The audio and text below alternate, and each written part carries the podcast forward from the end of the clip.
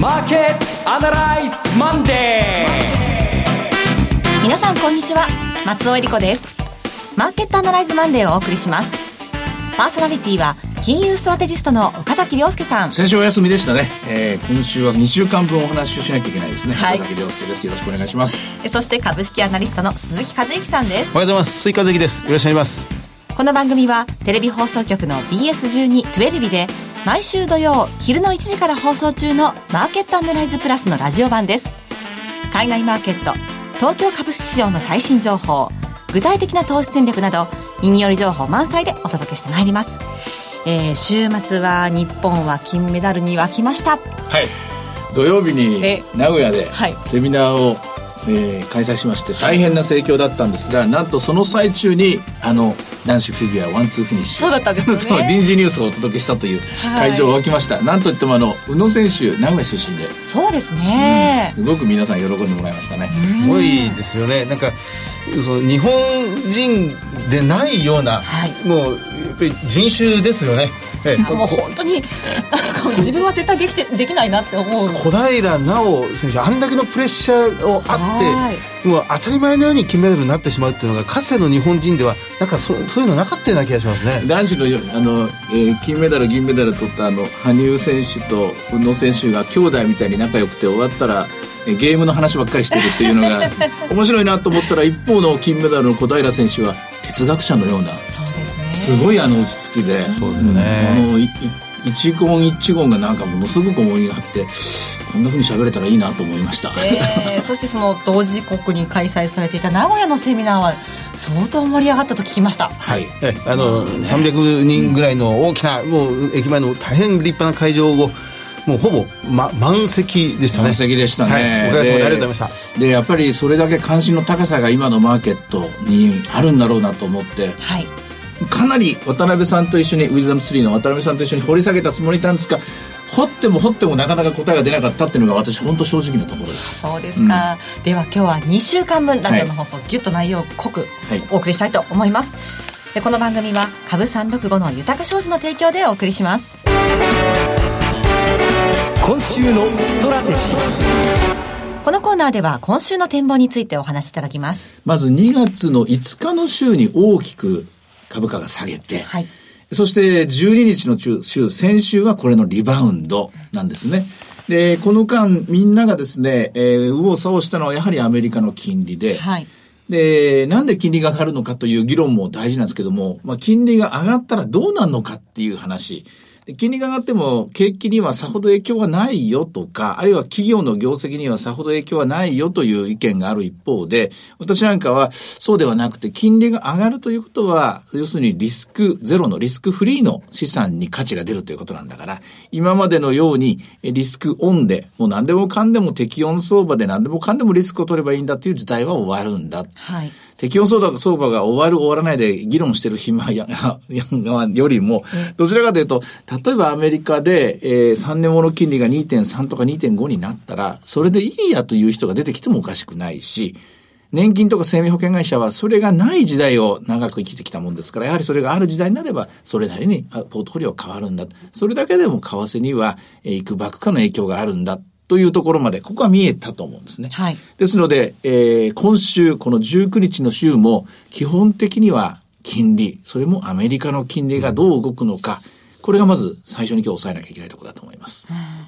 金利に関して言いますと、あの、ま、金利が上がっても、ドルがどんどん安くなるという現象が起きていますが、あまあ、これもあまり今まで考えられなかったことだと思うんですけれども。もともと、金利で、えー、まあ、差をつけてドルを引っ張っていく、引き上げていくっていうのは、3つの柱のうちの1本なんですよ。はい。3つの柱っていうのは、そもそも為替っていうのは購買力という説ですね。例えばコーヒー、アメリカでこのコーヒーが1ドルだと、日本でこのコーヒーが100円だとしたら、だったら1ドル100円だろう。誰でもわかる理屈なんだけども、シンプルだけど非常にまあ意味のある購買力平価説ですね。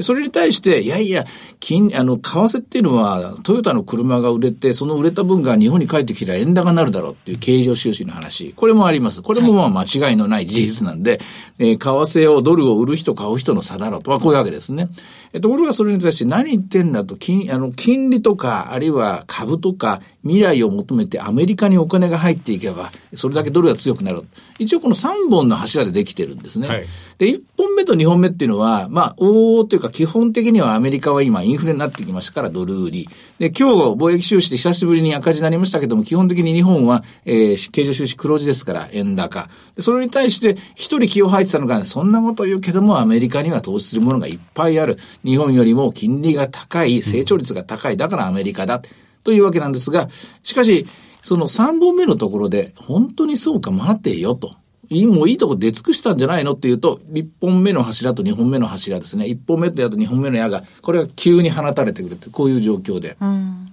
で、えテレビやラジオでも言ってみた、結局3本目の矢というのはアメリカに対してどれぐらい信頼できるかと。うん、そのアメリカの長期金利の動き、えこれはいい金利上昇であるとか、アメリカの株価の動き、これがアメリカの未来の成長力の証であるとか、アメリカのまあ、あまあそうですね、安全保障も何もかも含めてアメリカに対する信頼というのが強いか弱いかっていうのが実は3本の矢のメインエンジンなんですけども、これが正直揺らいでいるっていうのが今、ここまでの足取りの一番大きな流れじゃないでしょうかね。まあ、ただそれと、もう一つその金利でちょっといい金利上昇、悪い金利上昇っていう話しましたけども、はい、あの、一応賃金の上昇率と、それから消費者物価の上昇率という質の面でクローズアップされてますが、さほどは高くはないんですよ。さほどは、えー、賃金の上昇率にしても一過性の要素が強いとか、インフレ率にしても、まあ、最終的には PCE と言われている数字ですね。こちらが2%までは、に上がるまではまだ間がありますからね。本質的にはみんなあまり議論してないんですけど、私は量で金利が上がってるんだと思うんですよ。量量っていうのは、あの、債券の発行量です。はい。えー、債券、えー、ライアビリティですね。デッド、これがすごく今増えていて、えー、この借金を肩代わりしてきたのが、これが FRB のやってきた仕事なんですけども、うん、その肩代わりの借金、えー、これを2018年からはもう肩代わりしませんよという政策を打ち出しているわけですね。その結果何が起きてるかというと、2月の、あれは6、7、8でしたかね。3年、10年、30年の入札、これにまあ、めがけてと言いますが、これを懸念して金利がキュキュキュキュッと上がってきました。で、もう一つ言うと、今週は20日21、22に、2年、5年、7年の入札があります。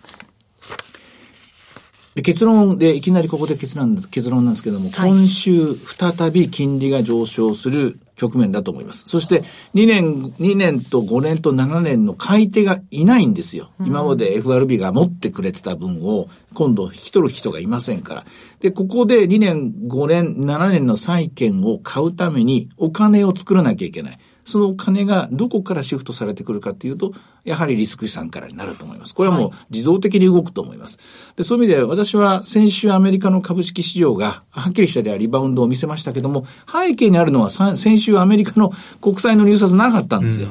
お金を作る必要がなかったんです。今週は再びお金を作らなきゃいけません。今週の私はアメリカ株はもう一度下値捉えに行くんじゃないかなと見ています。ああそうですか。もうそこ打ったのかななんて思ってたんですけど。そうですね。あの、まさにその国際入札の一周おきの、その谷間にニューヨークダウ今6連投してるところですよね。リバウンドしたのも、単純に国債の発行がなかったからであって、国債の発行がある州は必ず黒。うんえー、国債の発行がない州は白みたいな動きをしばらくの間私はしていくんじゃないかなと思っています。うん、となると2番底はどれぐらいのレンジですかね？あの、2015年の8月と同じような展開ですと、一番底とほぼ一緒かそれを割らないような程度になるでしょうね。ただ、あの時と全く同じ現象ができるかどうかは、当時のファンダメンタルと今のファンダメンタルのここの差に、まあ、依存していると思うんですが、あの、その時の、今と15年と8月との大きな違いは、金融引き締め期にある現在、はい、金融緩和期というか、まだ利上げをしてなかった15年。そういう意味では、えー、前回と全く同じ動きをするふうには見えないですね。あの、長金利が今2.8まで上がって、一回襲ってまた2.9まで上がって、まあ、この間2.8まで上がった時にアメリカ株はまさに2月の第一週ガーンと崩れ、2.9まで上がってるのに今買われっていうのは、まあ、このあたりの先ほどの仕組みなのかもしれませんが、長期金利の目安ってのはどこら辺までこの先、いくんでしょうね？えっ、と、長期金利の目安は、まず、さっき言いました PCE のコアですね、個人消費支出のデフレーターで、これ一応2%って FRB は見てるんですよね。だからこの2%がまず基本で、で、2%にプラス実質金利、えー、これを超えるところまで金利水準誘導していくでしょうから、2.5ぐらいまでフェデラルファンドレート上がると思うんですね。うん、で、その2.5っていうフェデラルファンドレートプラス、ターボストラクチャーつって、フェドファンドはこれ当日明日の金利ですから、10年金っていうのは10年先まで不確実性がありますよね。10年間その我慢するっていうお金ですからね。何かを買うのを10年後まで取っとくっていうのが10年債ですから結局、それ10年間どれぐらいプレミアムをつければお金を我慢して取っておけますかっていう、そういうまあ時間先行の話なんですよね。それでいくと1%ぐらいは出てくるんじゃないかと思うんですね。うそうすると2足す0.5足す1っていうと3.5。で、逆にもう先行き利上げがないぞみたいな話になると、2.5プラス0.5で3%。3から3.5っていうところは、一応、視界に入ってるんじゃないかと思いますけどね。結構、結構上がりますね。ねうん、だけど、上がるんだけども、だからといって、景気が後退するかどうかというと、成長力が今高いですからね、そこまでいかない。そうじゃなくて、成長力の議論じゃなくて、例えば10年が3.5になるっていうことは、おそらく5年で3%ぐらいでしょうからね。例えば、そういうものの金利でもういいやと。うんリスクを取るよりも、私は確実に2.5、確実に3%っていう、そういう選択があって叱るべきですよね。うん、人間リスクばっかり取りたい人じゃないですから、いろんな、あの、スポーツで言えばカーリングが好きな人もあれば、スノーボードが好きな、スノーボーが好きな人もありますからね、それと同じで、そこが今動いてるんだと私は思うんですよ。それが今の株式市場に思わぬ、ええー、まあ、揺れですね、作らしてるという、こういうことだと思いますけどね。あとそのドル安の動きなんですけれども、これからどこまで行くのかと。ドル安についてじゃあもう一度さっきの3本の柱で言うと、はい、中央銀行っていうプレイヤーがいるんですね。ええ、で、日本の場合日銀ですけど、これ日銀はこう言っちゃなんですけども、アメリカの言いなりとか、政府の言いなりで相手にしちゃいけないんですけど、例えば中国とか、まあ、ロシアでもいいですよ。そのアメリカの決して言いなりにはならないグループって言いますかね。アメリカが買えというものを買わないし、売れっていうものを売らないっていうグループは、この中央銀行が外貨準備を持ってるんですね。はい、で、その外貨準備っていうのは、大概日本人は外貨準備イコールドルだと思ってるんですが、外貨準備選択の自由があるんですよ。うん、まあそうですね。うん、はい。ドルだけでなくてもいいわけで、うん、で、あの、ヨーロッパが大事だったらユーロにしたらいいわけでで。こういう選択の自由がある中央銀行がどの通貨を選ぶか。これは、インフレの通貨は選ばないですよ。はあインフレになるということは通貨の価値落ちるわけなんで、はい、さっき言った購買力陛下って一番大事なんですね。そういう意味では中国などと、まあ、中国のグループ、あるいは新興国の、えー、こういったグループは、おそらくドルを減らしてると思います。アメリカのインフレ率が上がってくるイコール外貨準備を減らすということになってきます。これで、これが思わぬ形でドルインデックスを下げている、えー、トレンドとしてのドル安を作っている最大のプレーは中央銀行ではないかなと私は思いますね。ドル安が止まるとしたら、それはどんな時でしょうか？購買力陛下とまずぴったりくるのが100円です。はい。まずここまでは見てていいと思うんですね。で、株式市場は105円で大丈夫だみたいなこと言ってますけども、これは正直甘い。うん、おそらく、えー、この購買力陛下で動いてるお金っていうのは、金利差が少々空いたところで動かな、止まらないですよ。はい、金利差で喜んでお金を動かすのは、機関投資家とかヘッジファンドとか、うん、えー、特に金利がゼロの国、我が国の投資家たちは動きますけども、世界のお金は、あの、中央銀行なんかはそういうことでは、別に利息が欲しくて、えー、外貨準備買えないですからね。ですから私は105から110っていうのはちょっと危険かなと。やっぱり100から110のレンジで。まああの、先週出てもらった深谷さんのシナリオではリスクシナリオとして見ておくところですけれども、今はそれを意識しながら株式投資を考えなきゃいけない。銘柄選択もしなきゃいけない。日本株についても、とりあえず2万1000瞬間割れたところで終わりましたけども、うん、まあ、2万円ぐらいまではですね、下がったと下がっても文句は言えないように思いますけどね。では、今朝の株365動き見てみたいんですが。現在は2万2000円まで回復してますね。寄り付きは2万1941円。高値は2万2120円までありました。安値は2万1870円です。うん、あの、そういえば日本の10から12月期決算発表終わりましたけれども、はい、これは特徴はいかがでしょうね。あの、トラック、物流倉庫はやはり相当好調ですね。思いがけず、自動車部品株もかなり業績が良かったなというふうな印象です。総じて、やっぱりみんな、いい経験、上げ潮ムードになりますね。うん。これからどんな観点でこう投資する企業っていうのを選べばいいんでしょう？第4四半期、1、3月に、このガクッと落ちるっていうこともいくらでもかつてあったんですよね。はい、ですから、第3四半期まで良いから、じゃあ通期も良いだろうっていう前提は、今、ここの為替がやっぱり相当動いてますんで、まあ、あんまりこの持たない方がいいかなと。この1、3月は結構慎重に見ていった方がいいんじゃないかなって気がしますね。まあ、それと、MVS でも出てましたけども、予想してなかったグループで株価がかなり落ちてるグループが出てきてます、ね、そうですね。で、これはおそらく適温相場の申し子たちが多分、今、えー、見を、見、えー、なんて言いますかね、見直されてる局面だと思うんですね。ですから、ここ特にイエレン議長の時代14年から18年までの4年間に、やたら買われたグループはこれは気をつけた方がいいんじゃないですかね。むしろそこで見落とされてるグループっていうのは買いなんじゃないですかね。小型株とかバンバン行きましたからね。うん、はい。じゃあ単純に今 PR13 ぐらいですけれども、これで割安だと思って買うっていうのもちょっと慎重に。やっぱり時代が変わってるっていう観点で、はい、それで大きなあ何年か単位ののあのリターンリバーサルみたいなものを見た方がいいと思うんです。例えばこの3、4年良かったものはちょっと注意して、この3、4年良くなかったグループですね。ええ、こちらに光を当てる方がいいと思いますね。そうですか。えさて、いろいろ展望していただきました。今週末土曜日には午後1時から放送しています。マーケットアナライズプラスもぜひご覧ください。また、Facebook でも随時分析レポートします。以上、今週のストラテジーでした。マーケットアナライズマンデーそれではここで株365の豊商事からのセミナー情報をお伝えします。豊商事資産運用セミナー in 東京が3月3日土曜日に開催されます。12時半会場午後1時開演です。第1部は、江森哲さんによる2018年注目の貴金属エネルギー価格の行方と題したセミナー。そして、江森さんと大橋弘子さんによる特別セッション。日経平均で資産運用。クリック株365の活用術とはが開催されます。第2部では、岡崎さんの株式セミナーがございます。会場は日本橋柿柄町豊商事本社ビル9階セミナールーム。最寄り駅は東京メトロの水天宮前、茅場町駅、人形町駅各駅です。えそして次は千葉です。豊商事資産運用セミナー in 千葉。3月24日土曜日12時半会場午後1時開演です。第1部は、江森哲さんによる2018年注目の貴金属エネルギー価格の行方と題したセミナー、そして、江森哲さんと大橋弘子さんによる特別セッション、日経平均で資産運用、クリック株365の活用術とはが開催されます。第2部では、岡崎さんの株式セミナーがございます。会場は JR 千葉駅、千葉駅前ビル4階、ハロー貸し会議室千葉駅前、ルーム C です。東京、千葉のセミナー申し込みは次の電話番号にお願いします。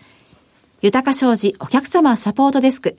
フリーコール0120-365-281。0120-365-281です。受付時間は土日祝日を除く9時から午後7時です。なお、それぞれの会場では取扱い商品の勧誘を行う場合があります。続きまして、毎週土曜日午後1時から放映中の BS1212B マーケットアナライズプラスからのセミナー情報です。えー、埼玉の皆様、お待たせしました。大宮で初開催となります。リアルマーケットアナライズ 2018in 大宮。3月17日土曜日、会場は JR 大宮駅が最寄りの大宮ソニックシティ602会議室です。BS1212 のマーケットアナライズプラスのホームページからリアルマーケットアナライズの応募フォームにご記入いただくか、お電話でご応募ください。電話番号は0120-935-159、0120-935-159です。通話料無料、自動音声応答サービスにて24時間ご応募を受けたまっております。くれぐれもおかけ間違いのないようにお願いいたします。また応募はお一人様一回限りでお願いします。個人で複数応募いただいても無効となりますのでご了承ください。締め切りは3月5日月曜日です。そして最後はテレビ番組のご紹介です。いつでも全国無料の放送局 BS1212 では月曜日から金曜日の夜6時から中国ドラマ三国志超雲伝を放送中です。総制作費40億円が投入された本作。甘く切ないラブストーリーとともに、三国志における有名なエピソードを緊迫感あふれる映像で描き出し、歴史ファンも楽しめる内容です。ラブ刺激の要素をプラスし、女性も楽しめる美しき三国志、ぜひご覧ください。チャンネルの見方がわからない方は、視聴者相談センターへお電話ください。オペレーターが視聴方法をわかりやすくお教えします。03-5468-2122 03-5468-2122 BS1212 視聴者相談センターまで。